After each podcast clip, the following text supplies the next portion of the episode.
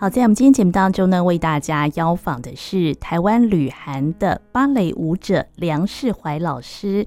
那他目前呢是在韩国的环球芭蕾舞团担任独舞者。今天呢，非常难得的邀请到梁世怀老师，因为呢，呃，最近这一阵子呢，梁世怀老师呢刚好回到台湾，然后举办了一个大师班，那所以非常难得的邀请到梁世怀老师来到节目当中跟大家聊聊。那我们现在就欢迎呃梁世怀老师，老师你好，主持人好，听众朋友大家好。对啊，我真的是觉得非常非常的荣幸哦。那呃，邀请到我们台湾旅韩的韩国环球芭蕾舞团的呃舞星呃来到我们节目当中，谢谢。是，谢谢对，老师是因为呃你举办的一个大师班的活动哦，所以你特地呃回到台湾这一趟吗？嗯，是的啊、呃，其实也刚好这次是舞团放假，我们通常啊、嗯呃、就像运动员一样，我们会有一个一段时间是都没有练习，大家恢复身体的一段时间。那啊、呃，我特别利用这段时间，然后也是疫情刚啊、呃、解除以后，我就试着再重新举办这个大师课，因为其实之前是已经有两年这样的经验，在疫情之前。对，所以你说，呃，舞团大概放假的时间都是呃在每一年的年初的时候，是吗？啊、呃，年初跟我们分冬天跟夏天，哦、所以一年两次。嗯哼，一次三个、嗯、三周。哦，那这一次的假期大概是多？也是三周？也是三周，对，刚刚好。哦、这次刚好新年农历年比较啊、呃、比较提前，所以其实这次就是连农历年一起放完再回去。哦，就可以回到台湾来过年哦。对对对，那真的是非常难得哦，因为我知道梁世怀老师目前呢是定居在韩国嘛，对不对？哦，是。那所以你回到台湾的时间，一年呢大概也就只有两次左右的时间。嗯、没错，没错，是。梁老师呢，大概是在二零零七年哦，那时候呢，你就已经加入了呃韩国的环球芭蕾舞团哦。是。那那个时候其实呃最早呢，你是在北艺大舞蹈系哦，就是七年一贯制，在二年级的时候呢，你就出国到美国的基洛夫芭蕾舞学校就读，然后毕业之后呢，你就考入了那个环球芭蕾舞团这样子嘛？是。哦，是，那可以说是非常年轻哎，所以你那时候进去的时候大概是几岁啊？十九岁的时候啊，十九岁啊。对。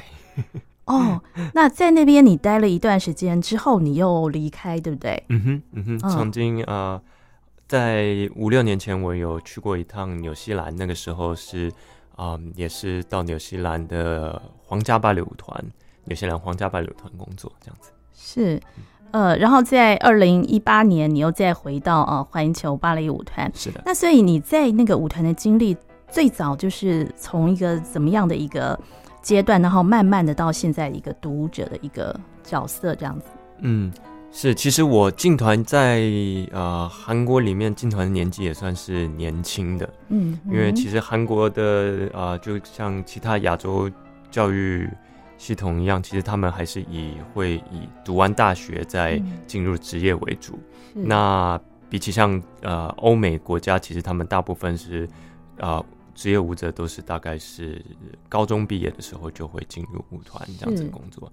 对，所以其实我的初创时期嘛，可以初就是对对也也是十九岁，其实进团也是花了比较长的时间在啊。嗯啊，我们所谓的 corps de ballet 就是啊群舞者的这一、嗯、这一部分啊，这个角色工作了也是蛮长一段时间，然后才慢慢有机会啊，有多一点表现机会，然后才慢慢升到了 demi soloist，然后之后才是 soloist。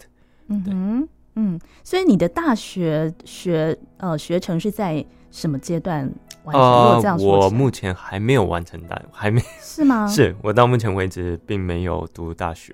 嗯、呃，那那当初就是想要，就是只想要跳舞就对了，是不是？嗯，没错。而且其实当初其实我就意识到，如果我想要做职业舞者的话，那啊、呃，跟着欧美的步调，其实，嗯，其实不管是在欧美国家，在任何啊。呃 Opera House 剧院里面，他们甄选舞者，嗯、其实他们并学历并不是一个考量，嗯，嗯，完全不是，他们就是是啊、呃，都是以单独的 audition，嗯，来做、嗯、做啊、呃、recruit 这这个动作，嗯、所以其实啊、呃，当初我在决定踏上这一行的时候，我就决定说，就是、嗯、如果我读了大学，我会错过了那个最可能最黄金学习的时间。是，所以啊，进进入团学习的时间，对。嗯、所以其实当初我就是决定最好的状态就是高中毕业，如果有团可以进入舞团工作的话。嗯，是最理想的状态，这样子。哦，那刚刚您也提到，就是说，在这个韩国环球芭蕾舞团的舞者，大部分都是呃完成大学学历之后才进来的，是韩国舞者部分。韩国舞者部分哦，对哦，但是他们其他还有来自呃世界各个不同国家的舞者，是不是？是啊、呃，我们舞团最多的情况下大概是十三国家。哦，是同时，那啊。嗯呃就就我这十五年在舞团经历过的舞者，oh. 呃，一起工作舞者就有啊、呃，意大利人啦，俄罗斯啊、呃，卡萨克斯坦，嗯。啊、呃，甚至啊、呃，蒙古舞者也有，嗯，日本啊、呃，当然美国、欧洲啊、呃，瑞典就瑞士，嗯、就是其实是呃，所谓我们名字也是叫 Universal Ballet，、嗯、然后也是其实。啊、呃，也确实，我们的啊、呃、成员是非常的多元文化多、多多国家的一个工作环境。嗯，对。那所以我们呃再聊一下这个嗯韩国的环球芭蕾舞团哦，它的、嗯、呃它在韩国是不是就是一个呃算是排名蛮前面的一个舞团？它的规模啊，还有你们每一年的这个巡演的场次，是不是也非常多？嗯，在韩国啊、呃，最大的两个芭蕾舞团，一个是国家芭蕾舞团哦，一个就是韩国环球芭，就是环球芭蕾舞团。是。那我们比较特殊一点是，我们是啊、呃，等于是嗯有基金会，我们是私人的，嗯，一个是国家的，一个私人的，所以其实私人可以做到像跟国家芭蕾舞团等大，其实在，在其实并不是一件容易的事情。对对，那我们的编制。在疫情之前，其实状况最好一点的时候，我们编制大概七十人左右。是。那疫情之后，当然有受到不少的冲击跟影响。嗯。所以是有啊，也是有减编制的一个状态。目前大概是啊五十到六十人之间。嗯哼。对。是。然后每年的演出，呃，现在也还没有完全恢复，但疫情前每年演出大概九十到一百。嗯，那九十到一百场，对，那这样很多哎、欸，是 是是不少，对啊、呃。去年我们是从去年我们是终于跳了整、嗯、整年的，就是没有中间没有因为疫情而休息的情况下，嗯、去年据说我们是也是有个七十八十吗？有个八十左右哦，哦。那这个巡回场次就是除了在韩国本国之外，也有到国外去吗？是，也是会有国外巡回的。哦，是。那你说，呃，那个疫情的时候，呃，就是团有缩编嘛？变成现在是五十到七十人，五十到六十，五十到六十人。嗯、这是因为有一些人自动离开，还是说舞团它本身因为经营的关系，它必须要缩减？啊、呃，是是有必须要缩减的情况，也有也有舞者因为疫情的关系啊。呃想要想家了也是也是有对，因为外国舞者、哦、外国舞者部分、哦，这样听起来好像压力还蛮大的。就说你在里边工作，因为随时就是呃舞团可能会因为经营的关系必须要缩编，那必须要是不是这个舞者也要经过考评啊这些不同的？啊、呃，当然，因为我们的其实我们合约是一年一年签的哦，是对，所以然后呢？所以其实每一年你都会要接受评估，嗯、然后才会留下来。但是其实这不只是我们舞团，其实世界各大舞团的情况都是都是这样子，几乎都是一年一年签。很啊，呃、欧洲比较福祉比较好的舞团，嗯、可能甚至会有啊啊终身合约啦这些情况。哦、是但是其实除了那些。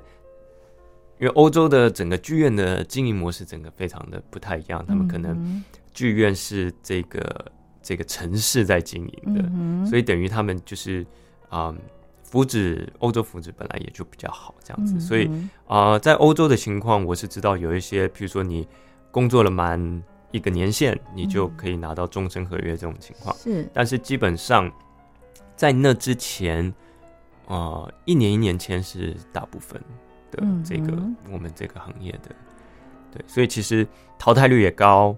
那就像我说的，嗯，进来的小孩年轻，甚至到十七八岁。对，所以，嗯，能够在让你的体力保持啊，或者是都是都都这淘汰率其实是蛮高的一个职业。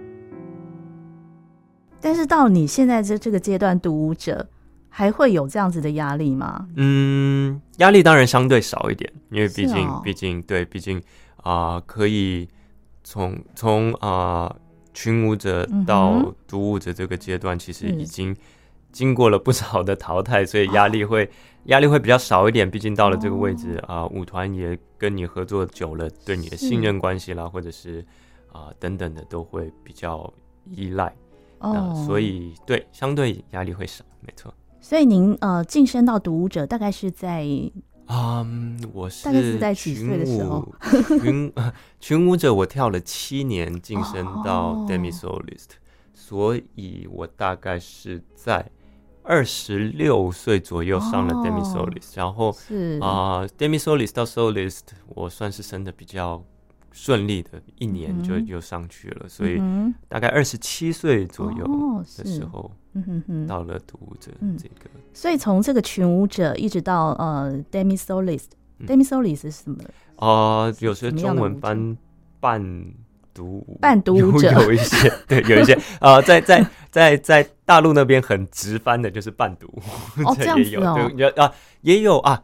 在大陆也有讲叫领舞者。哦，领舞者哦，对，对，所以从那个群舞到领舞这个阶段，就是淘汰率最高的，嗯、对，可以这么说。哦，嗯，因为其实也看舞团他们的嗯结构不同，有些舞团他们领舞者会放的比较多，然后可能。那个金字塔的结构可能会比较、哦、比较比例会抓的不一样。是，那我们舞团的话，其实就是独舞者目前就是三位。哦，这么少？对，哦、所以就是啊，六、呃、十人中，领舞者大概啊、呃，我们讲领舞者好了，嗯、这样比较顺口。啊、嗯，六十、呃、人中领舞者大概是六位左右，六七位左右，那也不多耶。是，然后独舞者三位。然后首席舞者最近稍微多一点点，大概啊六两大概八位，八位对，男女男女加起来，这个八位还要分男女，当然当然是男女加起来八位。对，所以您下一阶段就是首席舞者这个阶段啊，是如果说以职位来讲往上升的话，是。所以这个这个目前这个阶段对对你来说会有压力吗？就是如果对我来讲，其实没有。没有什么压力，因为我、嗯、我非常清楚自己的长处跟短处。哦、是那说实在的，我个人认为首席舞者并不是每一个人都适合。嗯嗯，而且独舞者跟首席舞者本来要担纲的在舞剧中里面担任的角色是不同的。哦，那当然我并不是说哦，我排斥做首席舞者的，一定不是的。嗯、我当然还是。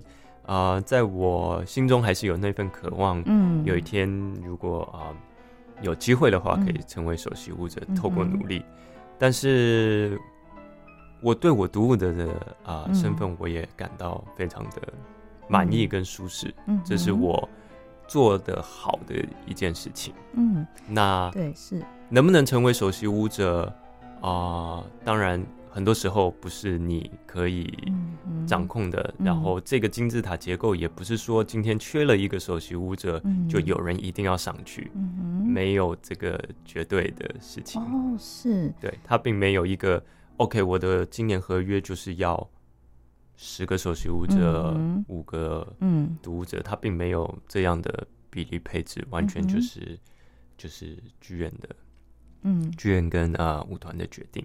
嗯，对，所以其实啊、呃，可遇不可求吧。但是同时，我也觉得读物者这个角色是我啊、呃、非常在行，嗯、也非常感到啊骄、呃、傲的一个位置。嗯嗯，好，那梁世怀老师是不是也可以呃，就是为大家稍微介绍一下，比方说在某一个舞剧里面的您目前跳的那个独舞者的角色，他大概是一个怎么样的一个角色？嗯哼。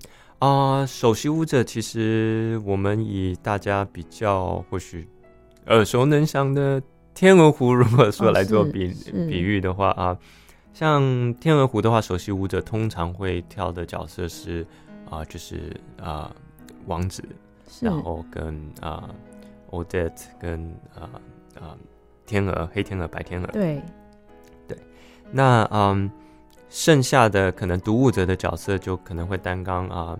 一幕的 jester 就是有一个像是弄成一个小丑的哦的角色。是，然后也可能会是一幕的一个王子的朋友，一个三人舞的一个男生或者女生的角色。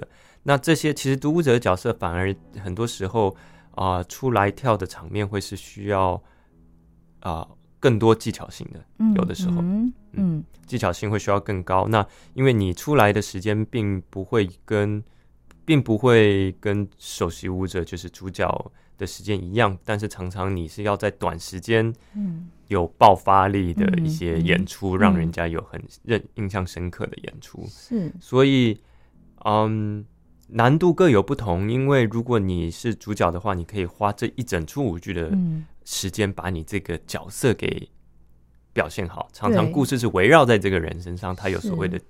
起承转合都在这个人身上，是。他的心情变化都在这个人身上。是，但是独舞者，你有时候是要在很短时间让观众留下一个很强的印象的时候，嗯、那有的时候你需要展现的技巧或者你的啊、呃、能量或者爆发力，嗯，会是需要更有点像长跑者跟短跑马拉松赛跑跟短跑者的这个啊、嗯呃，你的你需要的强项是是是不同的。嗯那你你自己目前最喜欢的独舞者的角色大概有哪几个角色？嗯，我自己其实就像你刚刚天鹅湖，我自己就很常跳小丑这个角色。嗯，那啊、呃，然后或者是在拉巴亚德尔舞姬里面，我常担任的是啊、哦呃、Golden Idol，就是一个黄金佛像的一个角色。哦，是对。然后或者是在啊吉赛尔里面，我会是比较啊。呃啊、呃，我也担任过啊、呃、，Hilarion，就是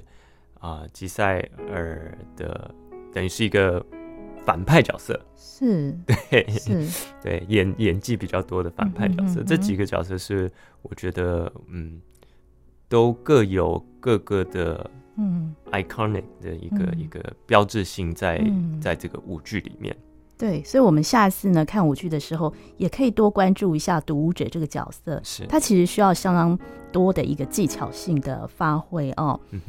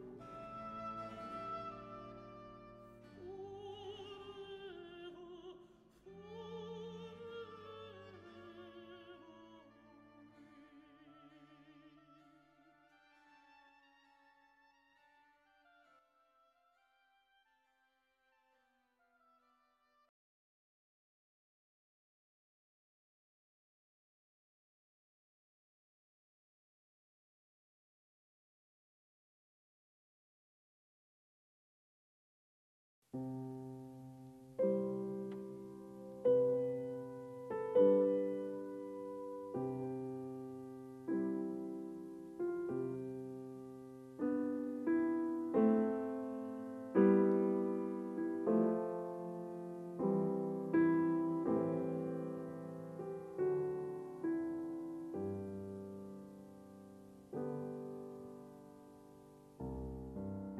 那我记得，呃，在去年的时候，呃，杨伟新导演的那部纪录片《武进》里面哦，是，其实我也是从那部纪录片里面认识梁世怀老师。过去我其实我听过您的名字啦，对，但是在那个他的纪录片里面呢，就呈现了您的呃舞蹈的片段，我我觉得非常非常的感动哦。那里面你有提到，就是说，呃，你芭蕾的起步是比较晚的哦。嗯、那嗯、呃，怎么说是比较晚？因为你当时也是在北艺大。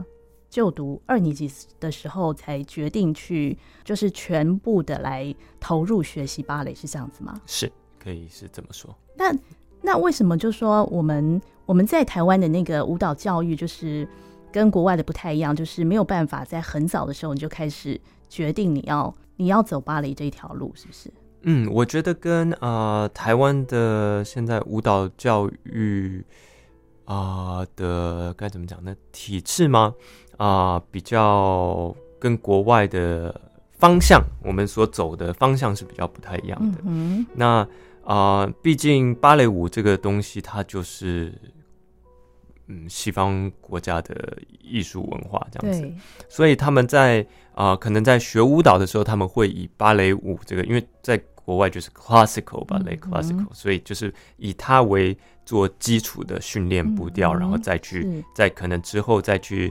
啊、um，发展成为 OK，他可能另外对啊，um, 另外对 contemporary 有兴趣啦，另外对 modern dance 有兴趣，或者是啊 ballroom 啊什么的，嗯，对，所以他们的发展比较是从这个 base 开始，然后他们的学校也大部分都是以这个为基础在，在在做最刚开始的训练。对，那台湾的话，因为我们所谓的舞蹈教育就是在。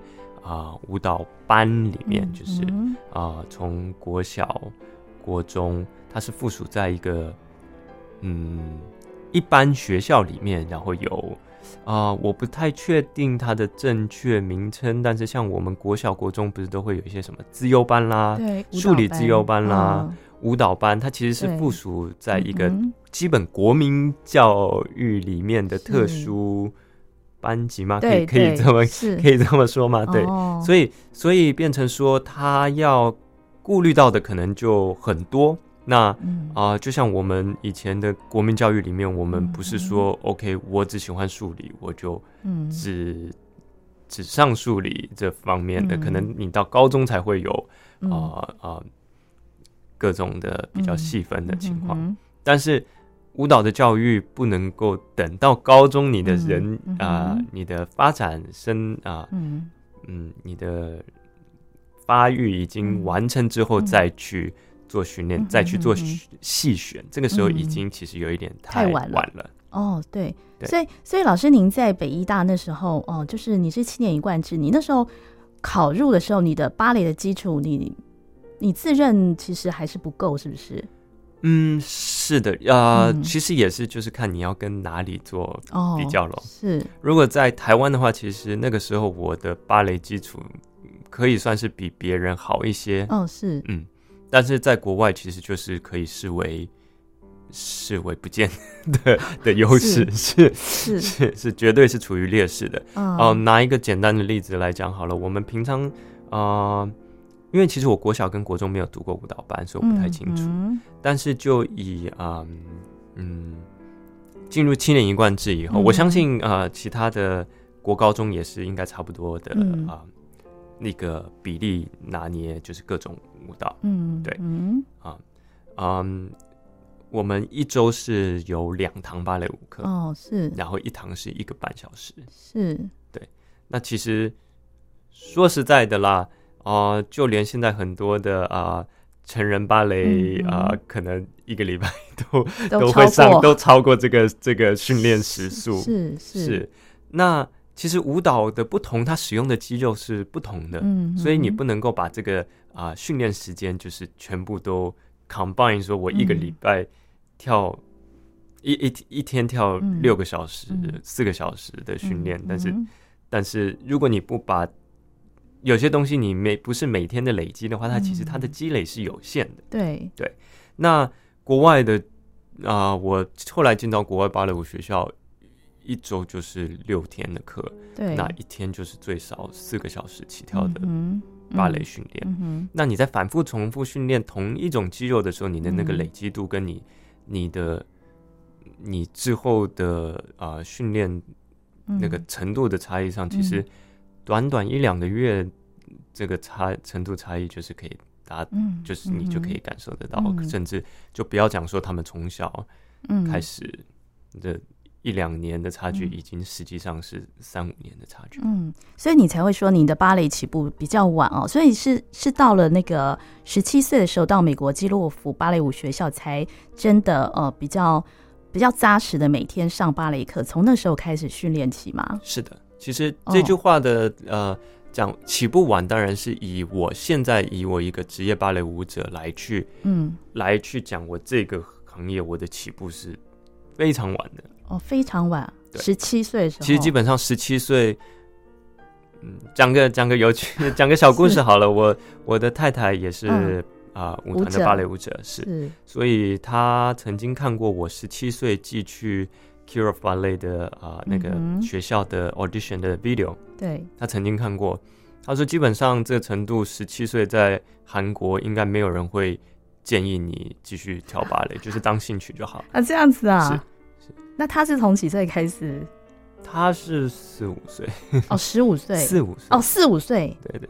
但是他们就是非常扎实的学学习这样子。对，刚刚好，其实我我太太那个这一代。刚刚好可以说是他们芭蕾教育最完整的开始的，他刚好在在前面的头，是，然后累积到现在，是是。是，所以他目前也是在那个跟你在同一个舞团吗？啊，他跟我到一起到了啊纽西兰皇家芭蕾舞团工作之后，是。啊，我们回到韩国之后，呃，我就再回到舞团，那他就是在。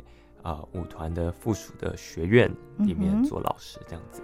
哦，所以呃，环球芭蕾舞团有附属的学院，是，还有剧场，还有艺术学校，哇，还有，对，真的好完整哦。有啊，你你如果有机会，老师如果有机会到亲身到的话，它其实有点像一个园区这样。哇，真的好棒哦！是，难怪有这么多的资源哈。对。嗯，那我们呃，其实哦，我昨天在这个准备老师访谈资料的时候，我有稍微看搜寻一下，像你们，他有一个那个北艺大哦，他舞蹈系他有一个统计哦，就是说他们目前呢，在国外的呃重要的舞团哦的一些校友哦，嗯、对，那这些就是从台湾呃舞蹈科系毕业之后，他们带到国外去，目前可能跟呃梁世怀老师担任呃里面的呃。呃，首席啦，或是呃，独舞者这样的一个角色哦。那他们他们的经历应该也是都跟你一样吧？都是到了国外之后，他们才开始能够认真的学习芭蕾这件事，是不是？嗯，其实另外讲一件事，其实啊、呃，北艺大的毕业生大多数还是以当代舞进入当代舞团为大宗，哦、是是。啊，进入芭蕾舞团的目前其实非，其实其实不多，非常少，嗯、非常少，是哦。那大部分有机会进入到芭蕾舞团，其实，在国外的话，呃，各个舞团他们在国外，他们习习惯都是很多都是 ballet company，ballet company，但是啊、嗯呃，不同的 ballet company 其实他们走向不同，有些是 classical ballet 为主，嗯、有些是啊。呃 Neo-classic contemporary ballet 为主，嗯、甚至有一些已经到了非常 contemporary 为主了，嗯、但是他们可能他们的之前剧院的传统还是叫 ballet company。嗯哼，所以其实有时候在在国外 ballet 这个 concept 已经不是在 classical ballet 这个 concept，、嗯、因为它一直在演化在进步，嗯、但是他们不会把 ballet 这个字给拿掉。它有的时候 ballet 并不是我们想象中的就是。On point，然后穿穿上啊、呃、硬鞋，穿上兔兔，已经已经不在这个是这个局限里面了。所以当我们听到哦，有一个，譬如说有一个哪一个地方的啊、嗯。呃、ballet company，或者是这个、嗯、这个它的名字有一个 ballet 的时候，它其实其实它在啊、呃、展现的东西，其实已经跳脱到我们这个啊、呃、我们想象中的我们啊、呃、所有的在这个框架里面的演出了。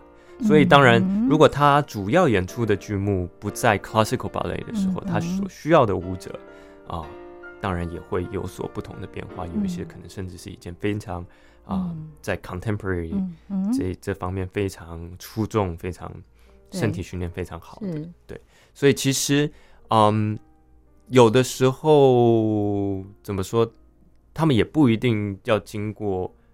像 classical ballet dancer 这个 category 这么强度这么大的，嗯，基本这么要厚扎实的一个训练系统，才可以进入到舞团工作。因为舞团的其实实际上在表演的 repertoire 啊，已经已经不太一样了。嗯嗯，所以其实，嗯，北医大在嗯训练啊，其实。